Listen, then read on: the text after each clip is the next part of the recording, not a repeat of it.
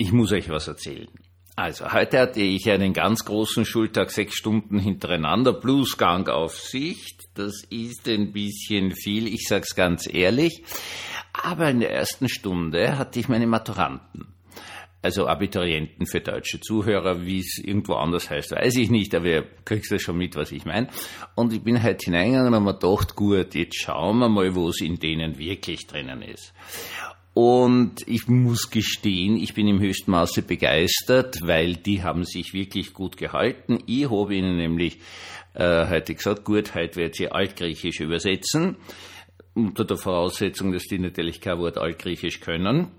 Hat sie jetzt nicht besonders schockiert. Sie haben sie irrsinnig gut lenken lassen.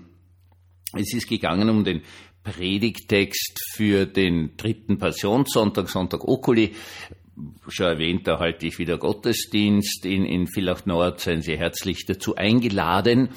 Und äh, habe die da also immer höher getrieben und höher getrieben und höher getrieben, weil es total spannende dran ist, es gibt da ein Wort in diesem Text drinnen, das der Autor des Petrusbriefs, das ist der Predigtext, äh, verändert und zwar in ganz bestimmter Art und Weise. Er will auf eine ganz bestimmte Sache hinaus, äh, werde ich Ihnen dann auch im Podcast am Samstag erklären, aber das ist eine äußerst spannende Geschichte für einen Theologen. Und die haben voll mitgezogen. Nicht nur das, das eine Mädel hat dann ein Ernstes gesagt, äh, weil eben der Autor dieses Wort verändert. Also er nimmt ein normales griechisches Wort und macht was damit um zu einem christlichen Gebrauch zu kommen, eine hochspannende Geschichte. Und die Anne sagt dann in aller Ruhe drauf, na gut, der hat das Wort getuned. Und das fand ich jetzt sowas von genial. Ich habe zuerst total zum Lachen angefangen, weil es das ist, ein Wort nehmen und es sozusagen aufmotzen, verändern, höhere Leistung bringen, tunen. Und ich, ich war so fasziniert davon, dass ein junger Mensch eine, einen, einen Begriff aus seiner Sprache verwenden kann und damit einen hochkomplexen theologischen Sachverhalt in der heutigen Sprache zu 100 Prozent auf den Punkt bringt. Und das hat mir wieder mal eines gezeigt, dass ich selbst meine Schüler unterschätze, dass die jetzt in ihrer Sprache, in ihrer Zeit unglaubliche Fähigkeiten haben, wo wirklich, wirklich, wirklich viel an Gespräch notwendig ist, damit man sich gegenseitig versteht, damit man ihnen die Möglichkeit gibt, ihre Sprache zu verwenden, ihre Intelligenz auszuspielen und dann plötzlich einen Begriff zu bilden, der absolut richtig ist, der mir als alten Mann aber niemals eingefallen wäre. Herzlich willkommen zum Tagebuch eines Pfarrers von eurem Hans Spiegel, eurem Pfarrer im Internet. Ich habe euch gerade erzählt, wie fasziniert ich äh, von den sprachlichen Fähigkeiten und damit auch den Denkfähigkeiten analytischen Denkens ähm, meiner großen Schüler bin. Die sind unglaublich gut. Und äh, vor allen Dingen aber eine andere Sache, wie tief die Sprachkluft schon einmal ist zwischen den Jungen und äh, meiner Generation und aber wirklich faszinierend, was da geleistet wurde heute in dieser Stunde. Also ich habe das jetzt von einem, Mädel nur so erzählt als äh, besonderes Beispiel. Äh, die anderen waren extrem gut. Okay. Jetzt schauen wir in die USA und sehen dort etwas ganz, ganz Eigenartiges, nämlich einen Präsidentenwahlkampf zwischen zwei steinalten Männern. Äh, es ist zu erwähnen, bitte, Herr Trump ist gerade mal vier Jahre jünger als Herr Biden. Er führt sich nur anders auf, deswegen halten ihn, wir ihn für jünger. Er hat also diese Glatzenvermeidungsfrisur mit gefärbten Haaren und, und ähm, ja, es ist ja auch, auch sein Spruch, der Orange Man, mit unglaublich viel Sprühfarbe da hier im Gesicht drinnen. Also ist, hat, man hat mir erzählt, dass das Sprühfarbe ist. Er versucht verzweifelt jünger auszusehen und es funktioniert auch, indem Herr Biden einfach so alt ist, ausschaut, wie er ist. Beide haben offenkundig Probleme in der Erinnerung. Von Herrn Biden wissen wir, dass ihn das nicht zerstört. Er hat ja die US-Wirtschaft jetzt wirklich total auf Vordermann gebracht hat wirklich ein riesiges Infrastrukturprogramm durchgezogen. Also der kann was. Äh, von Herrn Trump, ja, darüber lasse ich mich gar nicht aus. Äh, aus dem einfachen Grund, weil es in diesem Podcast jetzt auch gar nicht darum geht. Worum geht es? Es geht um eine faszinierende und für mich zutiefst erschreckende Beobachtung, dass eine so große Gesellschaft wie die US-amerikanische zwei alte Männer, die sind beide richtig alt, als Präsidentenkandidaten hat. Und das ist natürlich eine tiefe Aussage über eine Gesellschaft. Die US-amerikanische Gesellschaft hat sich in den letzten 30 Jahren unglaublich verändert.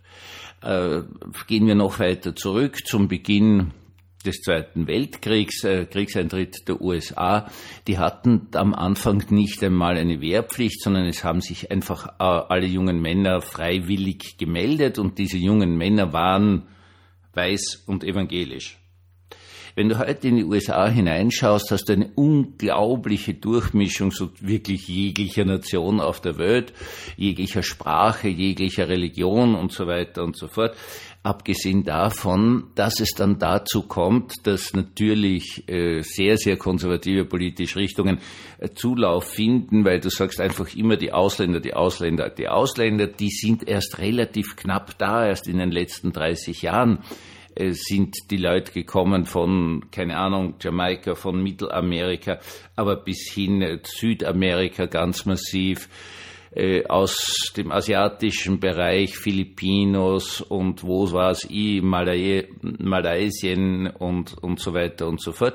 Und die, die sozusagen schon alteingesessenen sind irrsinnig überfordert davon. Und sie können damit nicht umgehen. Das beste Beispiel der Unfähigkeit einer Gesellschaft, sich auf die totalen Veränderungen einzustellen, ist genau diese Tatsache, dass beide großen Parteien nur noch ganz, ganz alte, in Klammer weiße Männer nach vorne tun als Kandidaten und dass dieser ganze gesellschaftliche Wandel der USA in dem überhaupt nicht abgebildet ist. Ja, die Demokraten sind jetzt die einzigen, die äh, ein paar schwarze und farbige und, und asiatische und so weiter und so fort Abgeordnete im Repräsentantenhaus drinnen haben, in, bei den Republikanern viel, viel, viel weniger. Die haben also ganz ein bisschen Schwarze, die haben es jetzt schon ein bisschen akzeptiert, dass die auch da sind. Aber dieser ganze Bereich Lateinamerika und Asien äh, ist de facto nicht abgebildet, obwohl es dort richtig viele davon gibt. Jetzt ist das eine unglaublich spannende Geschichte, die mich daran erinnert, was ich heute erlebt habe. Ja, zuerst einmal unterschätzen, zweitens einmal dann erst bemerken, was da an Fähigkeiten wirklich da ist und dann also dieses Geschenk bekommen, dass ein hochtheologischer Begriff jetzt hier in einer vollkommen neuen, jugendlichen, zeitgemäßen Sprache ausgedrückt wird. Ich hätte das nicht erwartet. Ich sage es ganz ehrlich, der Graben ist sehr, sehr tief. Jetzt ist der große Vorteil mit ähm, den Großen im Gymnasium. Wir, wir, äh, das sind auch extrem nette Leute, die mir wirklich zuhören, die sich lenken lassen, wo wirklich tolle Dinge im, im Gespräch passieren. Aber wenn ich das jetzt auf die große Gesellschaft übertrage, dann haben wir einfach die Realität natürlich auch im österreichischen Nationalrat. Wir haben Alteingesessene drinnen. Wenn ich jetzt denke, ähm, seit dem Zweiten Weltkrieg hatten wir die riesigen Flüchtlingswellen. Ungarn 57, 69, äh, Tschechien. Wir hatten dann die große, große Flüchtlingswelle nach dem Zerfall von äh, Jugoslawien. Wir haben hier Bosnier, wir haben Kroaten, wir haben Serben, die alle absolut nicht abgebildet werden obwohl die also allesamt voll arbeiten bis zum geht nicht mehr und hier halt und so weiter und so fort die österreichische Wirtschaft und, und Bruttosozialprodukt und so weiter und so fort. Wir haben diese Leute in den Schulen drinnen sehr oft als Klassenbeste. Das ist ein ganz spezielles Phänomen, dass die Eltern, die als äh, Flüchtlinge gekommen sind, ganz, ganz, ganz intensiv darauf achten, dass ihre Kinder die bestmögliche Schulbildung kriegen und lernen, tun und machen bis zum geht nicht mehr. Und wir ignorieren es. Wir sind offenkundig als Gesellschaften von diesem Riesenwandel komplett überfordert. Und ich finde es so unglaublich traurig, weil wir uns damit gigantischer Chancen begeben.